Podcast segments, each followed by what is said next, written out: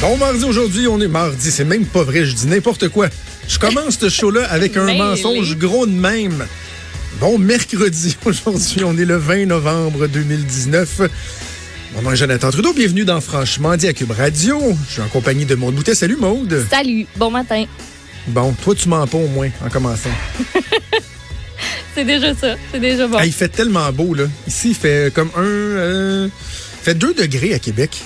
Oui, c'est aussi, c'est quand même assez, euh, C'est assez doux. C'est beau. On est vraiment bien. Ça fait du Ah bien ouais. de, de- de respirer. Je te le dis tout de suite, là, je suis très. Je tiens pas en place ce matin.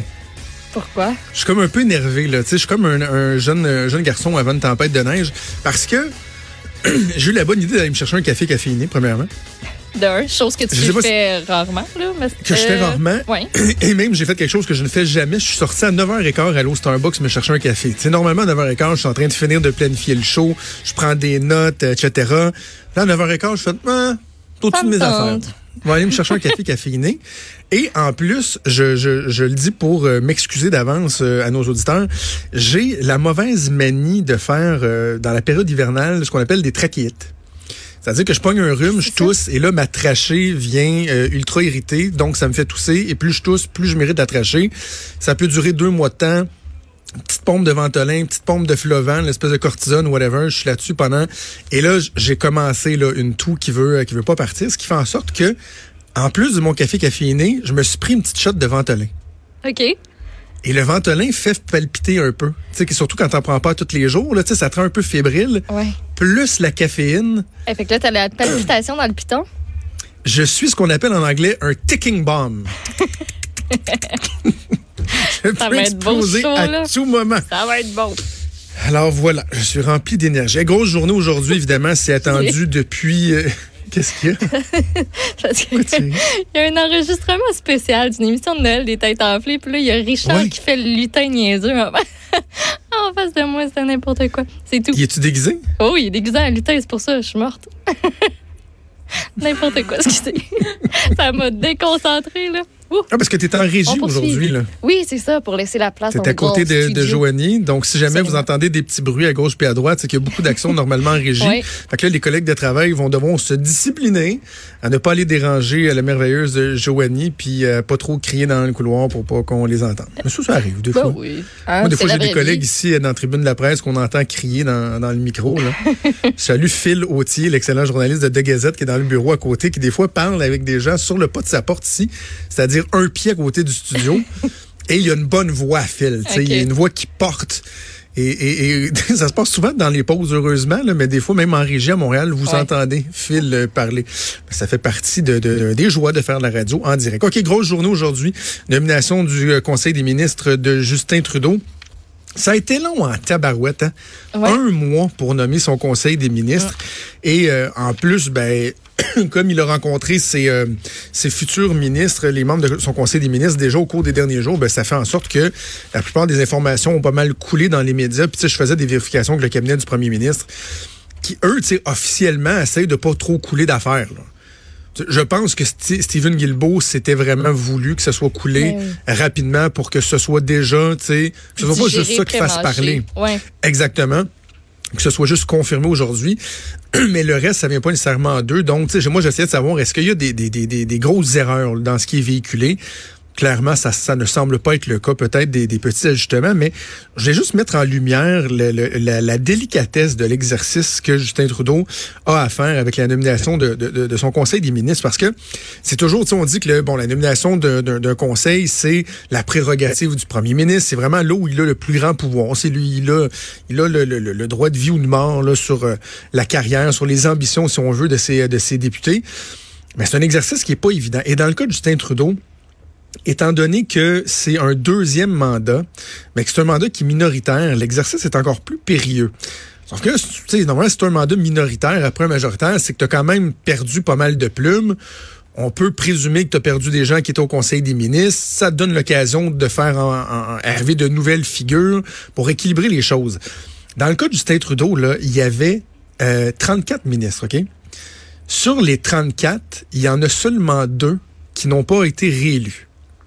C'est deux hommes, euh, Ra- Ralph Goodale et Monsieur euh, Sohi. qui n'ont pas été euh, réélus. un, je ne me trompe pas, un coin de Winnipeg, Alberta, en tout cas, bref, dans l'Ouest. Et il y a un autre ministre qui, on ne sait pas s'il pourra faire partie euh, à nouveau du Conseil des ministres, c'est Jim Carr, euh, qui a annoncé, là, on l'avait appris lorsqu'on était en ondes avec Emmanuel, il y a quoi, deux semaines de ça à peu près, qu'il mm-hmm. était atteint du cancer. Est-ce qu'on va quand même lui confier des, des décisions ministérielles? Je sais pas. Mais comme il y avait un conseil paritaire, ça veut dire que sur 34, les 17 femmes, donc la moitié, qui étaient ministres, ont toutes été réélues. Toute la gang. Et là-dedans, il n'y en a pas vraiment que tu peux dire, écoute, ils ont tellement fait un mauvais travail qu'on va pas les renommer. Donc, ça te laisse très peu de jeu. Il y a peut-être deux ou trois hommes qui peut nommer, mais s'il veut nommer d'autres femmes pour montrer qu'il y a du sang neuf qui va arriver au cabinet, il n'y a pas le choix d'augmenter la taille de son conseil des ministres, mais augmenter un conseil des ministres alors que tu es gouvernement minoritaire, pas toujours à la mode. Tu sais, quand tu rentres majoritaire, tu dis, on va passer de 34 à 38, 40. Mm-hmm. Ça, c'est déjà vu, mais dans son cas, c'est un peu plus difficile à justifier.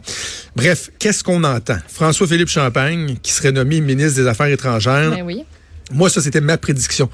Euh, que François-Philippe Champagne pourrait se ramasser aux affaires étrangères parce que ça a été l'homme fort du gouvernement Trudeau au cours des derniers mois. je te dirais, dernière, les derniers 18 mois à peu près. Il a été de tous les batailles, notamment pour défendre le gouvernement sur SNC-Lavalin. C'est lui qui annonçait les pluies de dizaines, voire centaines de millions, des milliards de dollars en investissement. Il faisait bien. C'était un bon porte-parole de, euh, de Justin Trudeau. Et l'objectif, on en avait parlé avec Emmanuel, avec Emmanuel Latraverse, c'est de démontrer que le Québec va pas juste être présent au Conseil des ministres, mais qu'il va avoir un poids réel. Or, de nommer un Québécois de la Mauricie, ministre des Affaires étrangères, un Christy de bon signal envoyé. Mais oui, il va y avoir des gros dossiers aussi sur sa table. Hein? C'est les relations diplomatiques avec la Chine. C'est pas petit. Accord de libre-échange avec les États-Unis qui, oui, est signé, mais qui doit être ratifié. C'est aussi autre gros dossier. Puis en plus, l'obtention d'un siège au Conseil de sécurité des Nations Unies. Tu sais, c'est quelques-uns de, de, ces, de ces dossiers. Exact. Et il a un CV incroyable. Au niveau international, il est habitué à la diplomatie. Ça le connaît d'ailleurs. Au début du mandat, il avait été au, commerce international avant d'aller aux infrastructures.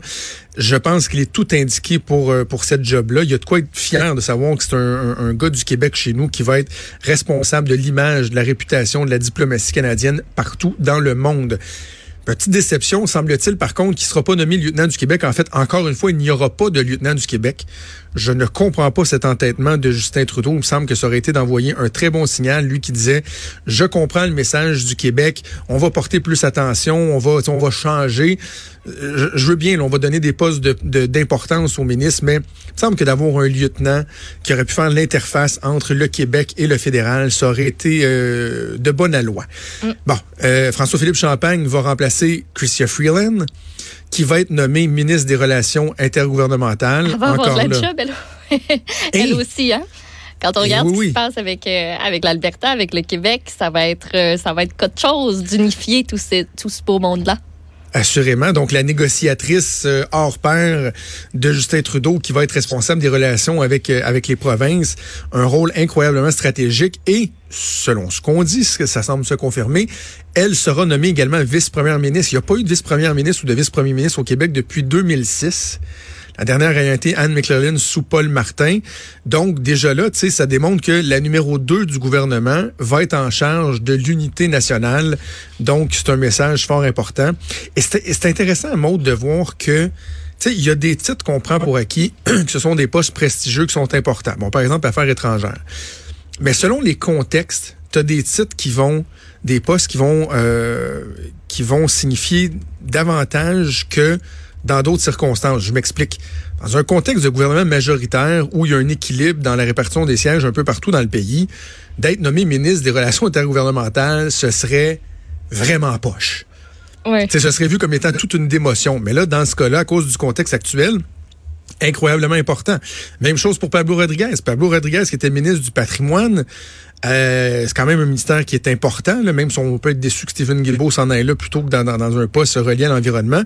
Mais tu sais, si tu penses du patrimoine à leader du gouvernement en chambre dans une situation de gouvernement majoritaire, c'est une claque à gueule. Ouais.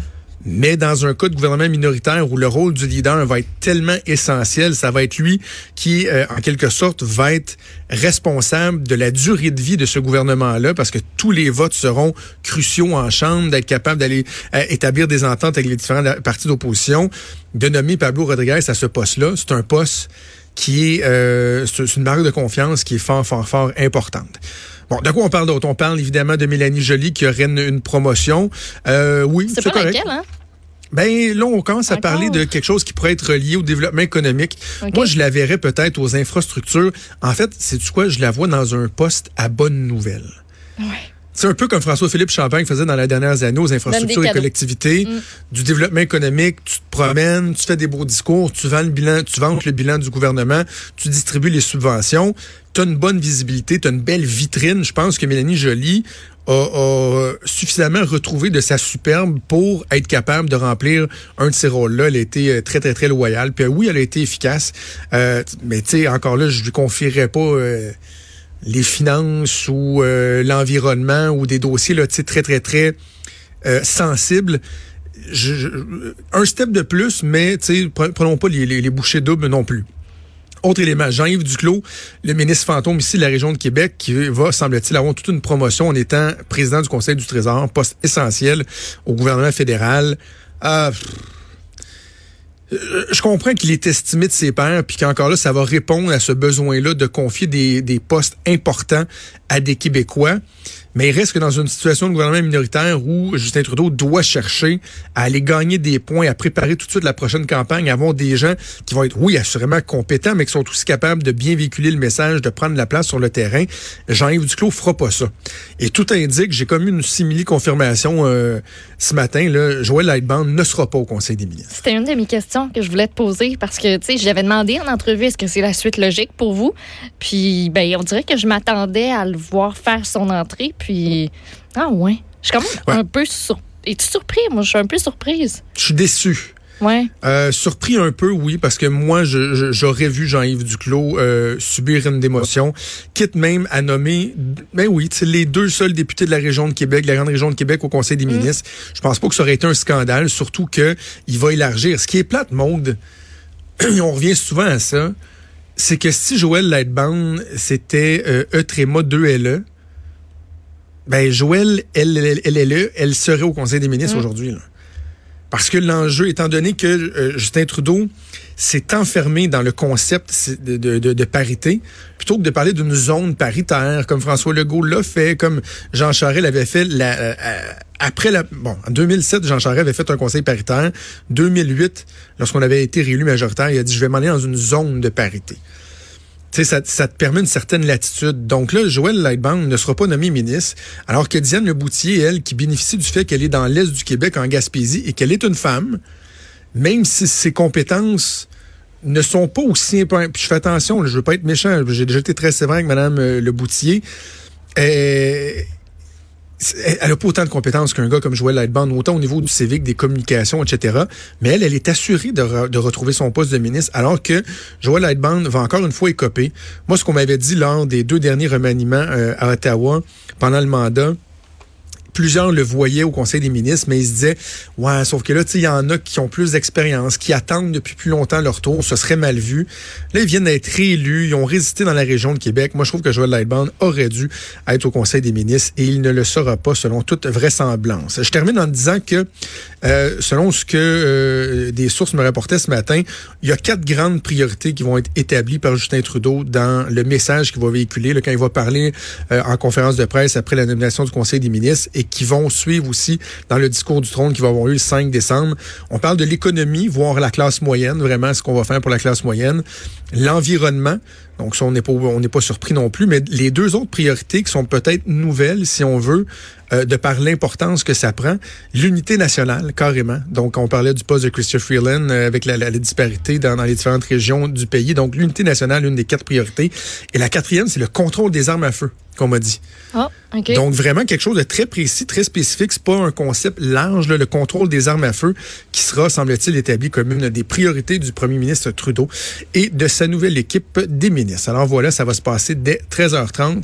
On aura l'occasion évidemment d'en reparler euh, demain puis d'analyser ça un peu plus tard cette semaine avec Emmanuel Latraverse. Oui, puis on vient juste aussi d'apprendre, vu qu'on est là-dedans, euh, que euh, Mark Miller qui est un député du coin de Montréal, va devenir euh, ministre des services aux Autochtones. Ça a l'air.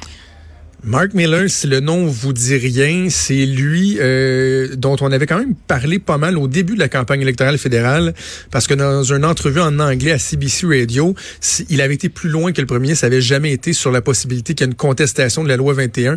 On avait fait jouer des extraits ici euh, dans le show. Lui disait, là, tu sais, puis c'est un proche de Justin Trudeau, on va utiliser tous les moyens à notre disposition. Puis ça avait été même, je dirais, le, début, parce que c'était au, au tout premier jour de la campagne, ça avait été le début de c'est une controverse, en tout cas, de, cette saga-là entourant l'action de Justin Trudeau euh, avec la loi 21. Bon, puis finalement, au bout de quelques jours, il avait été plus euh, plus euh, précis en disant qu'il n'excluait aucune possibilité. Alors voilà, ça se passe à 13h30 cet après-midi. Bougez pas, on fait une pause de quelques secondes et on revient.